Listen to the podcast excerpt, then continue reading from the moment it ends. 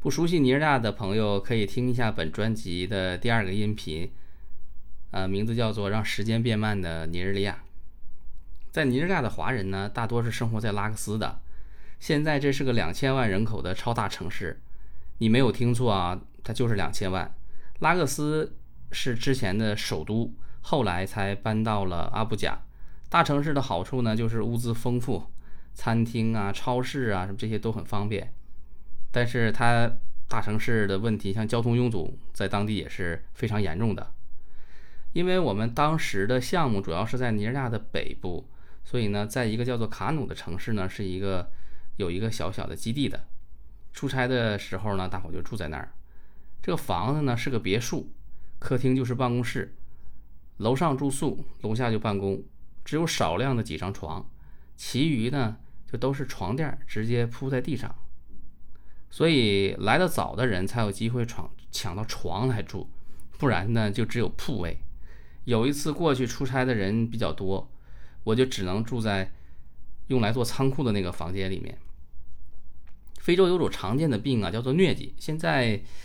即使是医务人员年年轻的，他们对这个也不是太了解。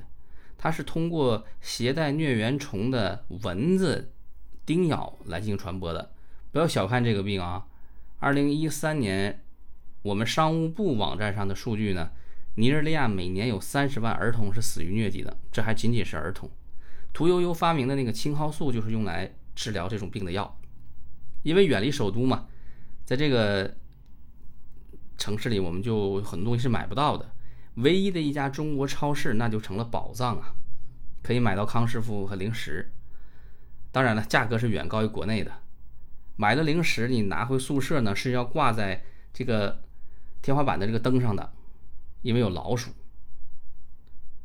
这个时候方便面在大学毕业之后又一次成了美食，到其他地方出差呢，带上电磁炉和一个铁盆儿，忙了一天回到酒店。煮上一包方便面，再放上两个鸡蛋，那真是最美好的享受。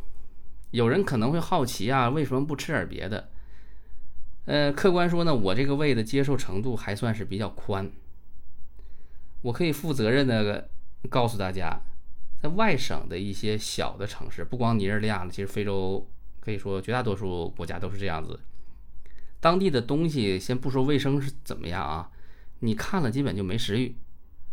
肯德基是在二零一零年才进到尼日利亚的，在这之前呢，最接近肯德基模式的呢，是有一家叫做 Mr. Bigs 的连锁店，里面是炸鸡和米饭的这种套餐。